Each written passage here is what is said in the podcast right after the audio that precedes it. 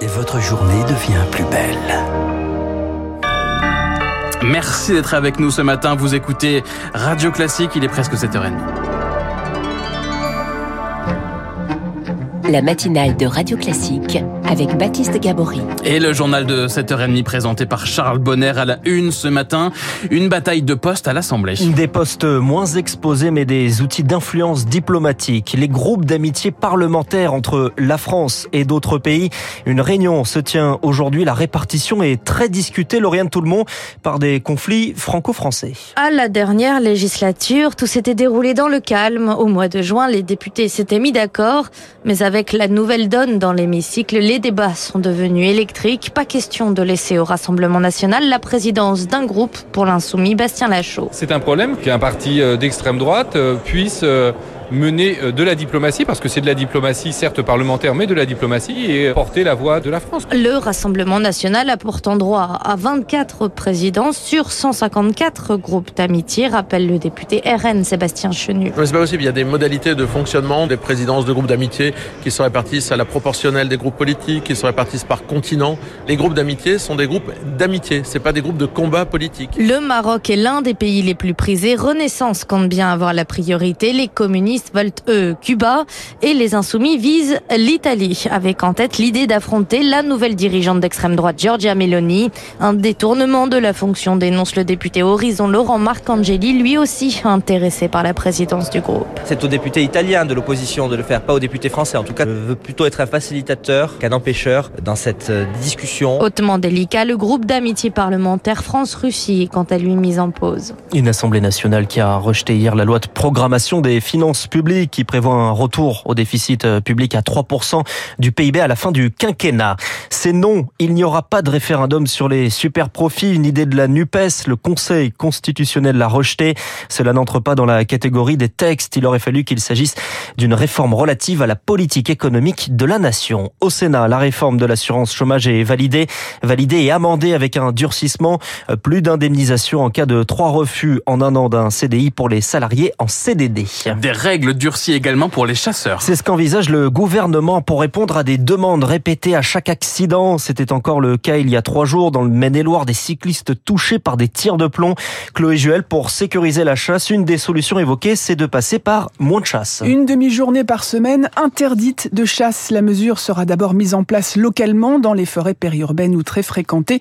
Mais la secrétaire d'État chargée de l'écologie ne ferme pas la porte à une orientation nationale. Pas de contrainte sur le jour choisi. Le dimanche n'est pas un sujet tabou. C'est ce que réclament les associations anti-chasse, inenvisageable pour les chasseurs. Autre piste du gouvernement, encadrer l'alcoolémie à la chasse sur le modèle en vigueur dans le code de la route. La mesure est mieux accueillie, tout comme la réglementation liée au tir de battu, qui est aussi à l'étude, généraliser la règle de langue des 30 degrés, ce qui correspond à une zone de non-tir. C'est peut-être cette mesure qui serait la plus efficace selon les associations. C'est la cause de 60% des accidents. Chloé Juel, la crainte d'une bombe sociale, d'un gilet jaune bis avec la mise en place des ZFE, des zones à faible émission, l'interdiction des voitures polluantes dans les grandes agglomérations d'ici 2025. Le gouvernement a annoncé hier plusieurs mesures, des contrôles automatiques en 2024, couplés d'incitations financières pour changer de voiture, des mesures pas assez ciblées selon David Belliard, adjoint à Paris chargé des transports. On demande des efforts massifs en direction des gens qui sont aujourd'hui assignés à l'automobile, qui n'ont pas d'autres alternatives et qui surtout n'ont pas les moyens d'acheter, euh, par exemple, un véhicule électrique qui reste encore extrêmement euh, cher. Donc on a quelques premiers éléments de réponse. Moi, je pense qu'il faut saluer toujours euh, les pas qui vont dans la bonne direction, mais ces pas-là ne nous permettent pas l'effectivité des zones à faible émission. Donc au lieu d'avoir des aides pour tout le monde, nous, ce qu'on demande, c'est de cibler, de préférer aider les personnes qui aujourd'hui roulent dans des vieilles voitures pour leur permettre d'acquérir des véhicules qui soient des véhicules plus euh, propres. David Béliard, joint par Marine Salaville à Paris. L'interdiction des critères 4 est finalement décalée à janvier 2025 au lieu de juillet prochain. Pour passer à l'électrique, il faudra compter sur euh, cette nouvelle mine de lithium d'ici 2027 dans l'Allier, indispensable pour les batteries des voitures. Un lithium qui sera plus cher que celui produit en Australie ou en Chine parce qu'il sera fait de façon responsable et soutenable. C'est ce que dit ce matin Alessandro Dazza, PDG d'Emris, l'entreprise qui va exploiter cette mine. Il était la star de de l'écho, pardon, ce matin sur Radio Classique. Les trains de nuit continuent, euh, quant à eux, de faire leur retour. De nouvelles lignes annoncées hier entre Paris, Bordeaux, Dax, Bayonne et Pau en 2024.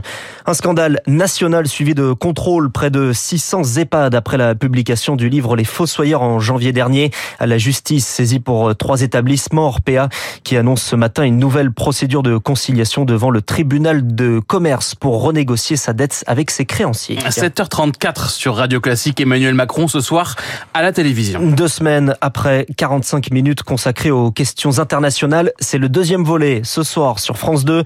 Le président sera interrogé sur le débat sur les salaires, l'inflation, les retraites, la santé ou encore l'immigration. En revanche, aucune prise de parole n'est prévue aujourd'hui avant ou après sa rencontre à l'Elysée avec le chancelier allemand Olaf Scholz. Visite annoncée après l'annulation d'un conseil des ministres commun. Illustration des tensions du fameux couple franco-allemand. Et un déjeuner risque d'être insuffisant pour les réconcilier, Eric Quand la France appelle à une défense européenne, l'Allemagne, elle, annonce se doter d'un bouclier antimissile américain. Et quand Paris prône la solidarité face à la crise énergétique, Berlin adopte un plan de 200 milliards d'euros pour protéger son économie. Le couple franco-allemand a du plomb dans l'aile, analyse le géopolitologue Jean-Pierre Molny. L'Allemagne agit en fonction uniquement de son intérêt national. On a le sentiment que l'Allemagne ne recherche pas nécessairement de ce, ce point de consensus. Pour assurer sa sécurité, Berlin s'est toujours tourné vers Washington et pas question de changer. Par ailleurs, face à un risque de récession annoncé en 2020, l'Allemagne veut à tout prix préserver son industrie, d'où son refus d'un plafonnement du prix du gaz souhaité par Paris et Rome, explique Francis Perrin, spécialiste des énergies. Pour les dirigeants allemands, si on plafonne les prix du gaz, le risque, c'est qu'on en consomme plus. Et certains pays exportateurs de gaz pourraient se dire, je ne vais pas exporter vers le marché européen, je vais exporter vers le marché asiatique, où les prix ne sont pas plafonnés. Ce qui pourrait provoquer une rupture d'approvisionnement fragilisant l'économie allemande, extrêmement dépendante de cette ressource, au contraire de la France. Eric Kioch, une première devant le Parlement et l'opposition. Le nouveau Premier ministre britannique, Rishi Sunak, se rend devant les députés aujourd'hui au lendemain de la nomination de son gouvernement. Sans grande surprise, Rishi Sunak qui s'est également entretenu avec le président américain Joe Biden. Hier, les deux pays réaffirment leur soutien à l'Ukraine. Charles, la situation en Somalie au cœur d'une nouvelle réunion des Nations Unies ce matin. Oui, ce pays de la Corne de l'Afrique au bord d'une famine jamais vue depuis 50 ans, conséquence de quatre années de sécheresse qui la population à fuir. Les plus jeunes sont en première ligne. 730 enfants sont morts sur les six premiers mois de l'année dans les centres de nutrition gérés notamment par l'UNICEF. James Elder en est le porte-parole. Chaque minute, un enfant est admis dans un établissement de santé pour malnutrition sévère. C'est un chiffre hallucinant. Et encore, il y a des régions qui sont très difficiles d'accès à cause de l'insécurité. Alors on ne voit évidemment pas tous les enfants qui devraient être soignés. Quand un enfant est atteint de malnutrition aiguë, il a dix fois plus de chances de mourir s'il attrape la rougeole, le paludisme ou une maladie d'origine hydrique, ce qui arrive souvent car beaucoup de familles n'ont pas d'autre choix que de boire de l'eau insalubre. Sans une réaction et un investissement massif. Dès maintenant, nous sommes confrontés à la mort d'enfants à une échelle jamais vue depuis des décennies. Une propos recueillie par Rémi Vallès. De nouvelles manifestations en Iran hier et notamment dans des universités de Téhéran, la capitale. Colère après la mort de Massa Amini, arrêté par la police des mœurs. Sa mort, c'était il y a 40 jours, ce qui marque traditionnellement la fin du deuil. Des cérémonies sont prévues aujourd'hui. On termine, Charles, avec du sport et le Paris Saint-Germain qui brille en Ligue des Champions. Qualification pour les huitièmes de finale validée. Hier soir, victoire 7-2 contre le Maccabi Haïfa avec un Lionel Messi étincelant double buteur, tout comme Kylian Mbappé. Ce soir, c'est au tour de l'Olympique de Marseille contre l'Eintracht Francfort. Marseille deuxième de son groupe et donc pour le moment qualifié pour les huitièmes. C'était le journal de 7h30 signé Charles Bonner. Charles, on vous retrouve à 8h30 pour le rappel des titres. Il est 7h38 sur Radio Classique. Dans un instant, Vincent Duluc, grand reporter, grand reporter à l'équipe sur le Paris Saint-Germain, justement, sur Kylian Mbappé, sur la Coupe du Monde au Qatar également. À tout de suite.